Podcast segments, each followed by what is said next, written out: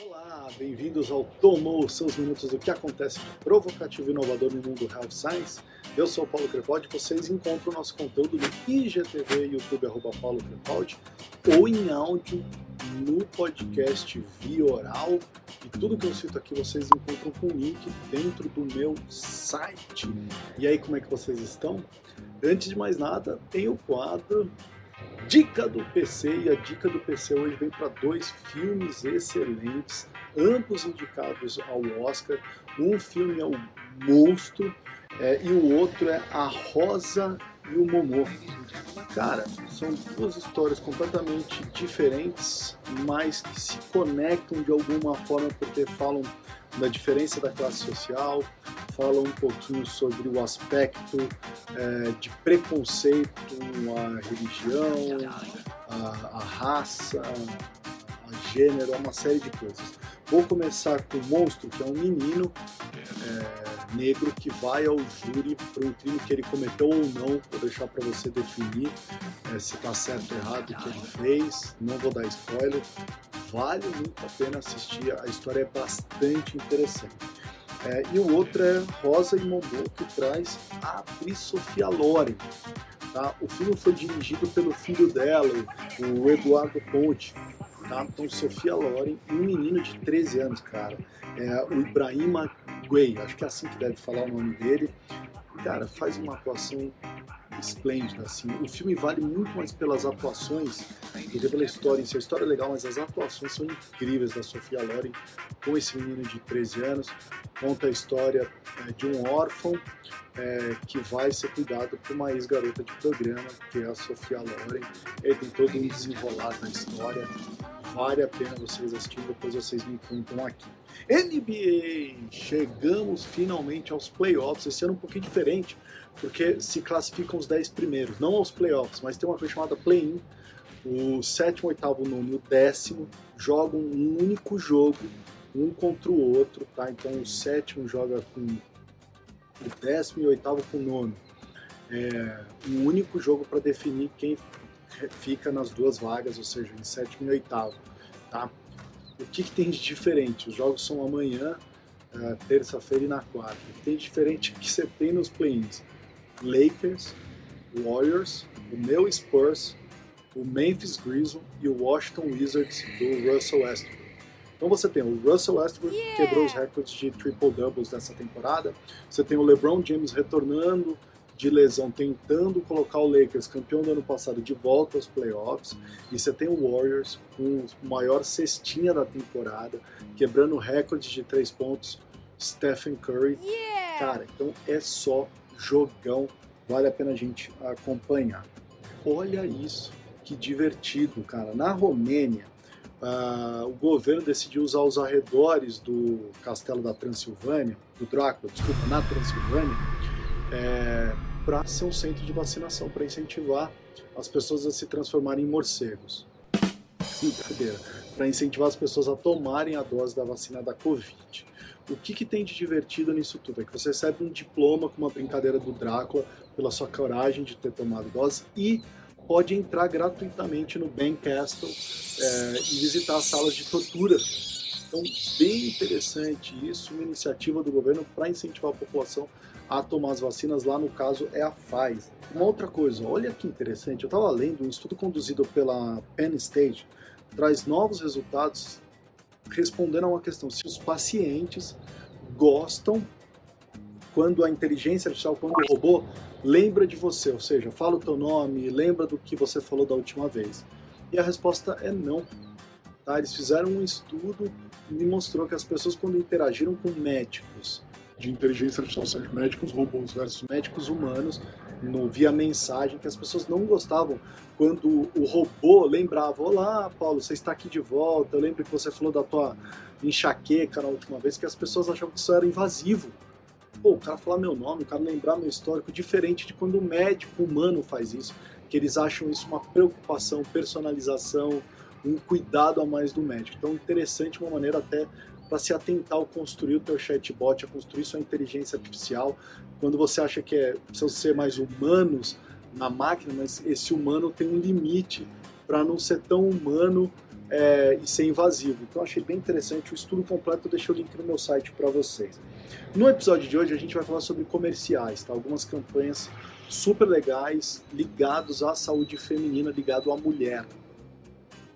Eu quero trazer alguns exemplos, todos os links de todas as campanhas para você assistir na íntegra estão lá no meu site. É uma maneira de você oxigenar o seu cérebro para ter novas ideias. Você é gerente de produto, força de vendas, leve ideias para o marketing. O marketing está precisando de novas ideias, a farma está precisando de novas ideias, então talvez te, te mostre um pouquinho sobre o que está acontecendo lá fora.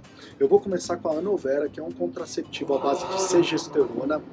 É, e é assim, ela construiu uma landing page e contratou uma comediante. Na landing page, a landing page já começa assim, ó, vocês estão vendo na tela. Pare de chamar de chana, de perereca. Né? Por que você não chama de vagina? Então a Anovera tá brincando com essa coisa, just say vagina. Tá fazendo uma brincadeira em torno desse tabu de falar sobre a saúde feminina. É... e eles contrataram a Whitney Cummings, que é a criadora do Two Broke Girls. Tá? Ela é muito uma comediante bem.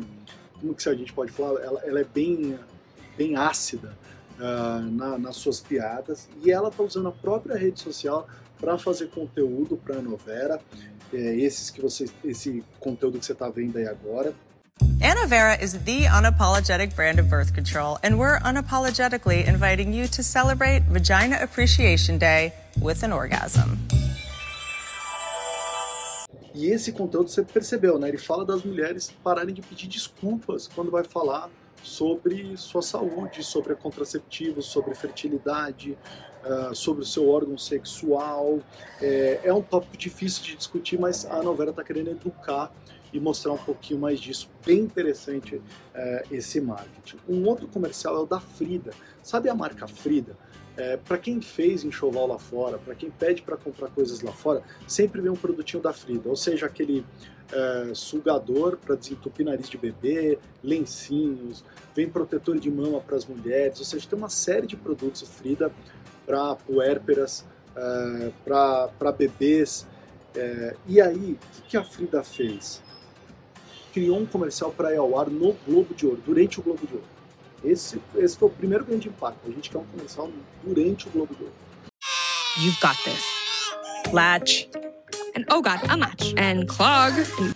E esse comercial é um comercial completamente diferente, vocês estão vendo as cenas aí, porque é um comercial que fala sobre amamentação e traz a realidade do amamentar, que não é tão simples assim, né? Que o amamentar tem uma série de coisas que acontecem em torno que precisam ser falados para ajudar a mulher a gerenciar as dores, gerenciar as dificuldades, gerenciar a pressão das opiniões das outras pessoas.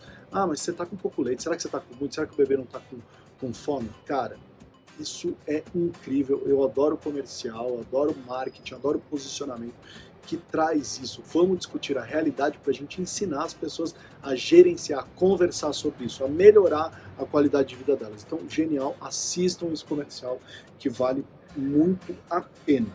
E um outro comercial que eu gostei muito é o da Nivea para o Dia das Mães. Cara, o comercial da Nivea do Dia das Mães fala do impacto da pandemia na geração millennials principalmente, isso aconteceu no mundo inteiro, se pegar os dados, a geração millennial sofreu de muito, muito na pandemia com desemprego e problemas financeiros. Mas nos Estados Unidos tem uma coisa, é, você quando você vai para a faculdade, você sai da tua casa. É diferente aqui no Brasil, a, a, gente fica um pouco de mais tempo com os nossos pais. Nos Estados Unidos ele vai embora para sua vida independente.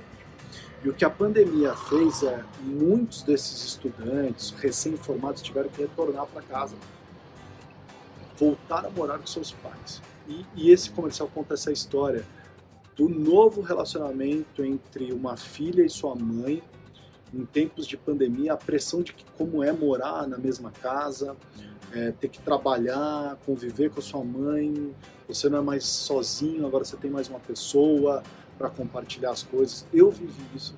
Logo que eu me formei, fui trabalhar no interior, não deu certo, tive que voltar para casa da minha mãe. Eu sei como que é isso. Foi diferente para ela, foi diferente para mim, porque eu tinha que respeitar o limite dela, eu tinha que respeitar o meu limite. Cara, é um conceito super legal.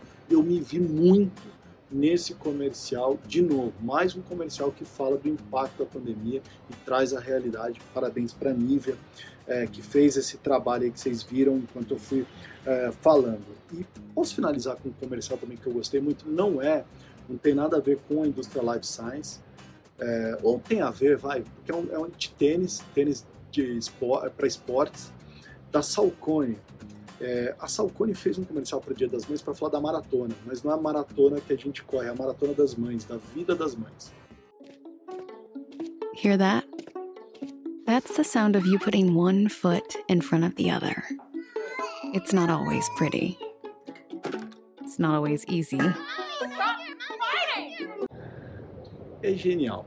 Né? Vocês estão vendo algumas cenas aí, mas falar dessa atleta que é a mãe é, de uma maneira nova. Eu achei sensacional a Sakuni fazer isso. Parabéns para eles. Hoje era isso, a gente mostrar para vocês algumas campanhas, alguns posicionamentos para oxigenar a cabeça de vocês em saúde feminina. Todas as segundas-feiras, uma maneira rápida para te provocar, para te atualizar, envie seus comentários e sugestões. E aí, tomou